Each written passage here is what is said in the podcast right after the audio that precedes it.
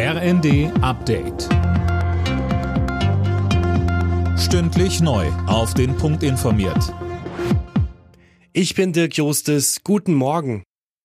Die Stromversorgung in Deutschland soll mit einem weiteren Stresstest auf den Prüfstand gestellt werden.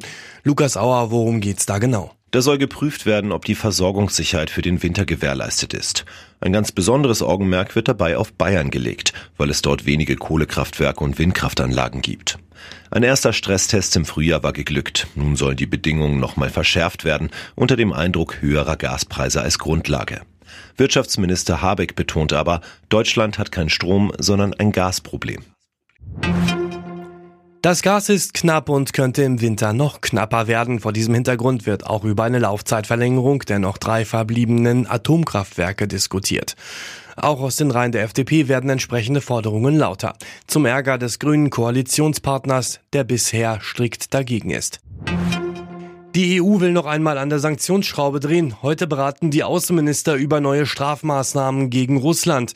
Dabei geht es um einen Einfuhrstopp für russisches Gold und Exportbeschränkungen für militärisch nutzbare Güter.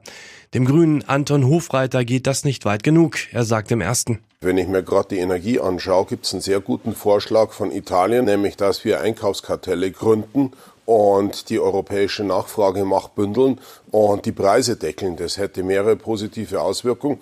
Erstens, Russland würde nicht mehr so viel Geld einnahmen. Zweitens, die Inflation in Europa würde sinken. Und drittens, die Energiekosten für die Menschen würden nach unten gehen. Kommt eine Nachfolge für das 9-Euro-Ticket? Bundesverkehrsminister Wissing hat dazu in den Funke-Zeitungen Gespräche mit den Bundesländern angekündigt. Zustimmung für ein Anschlussticket kommt vom Städte- und Gemeindebund.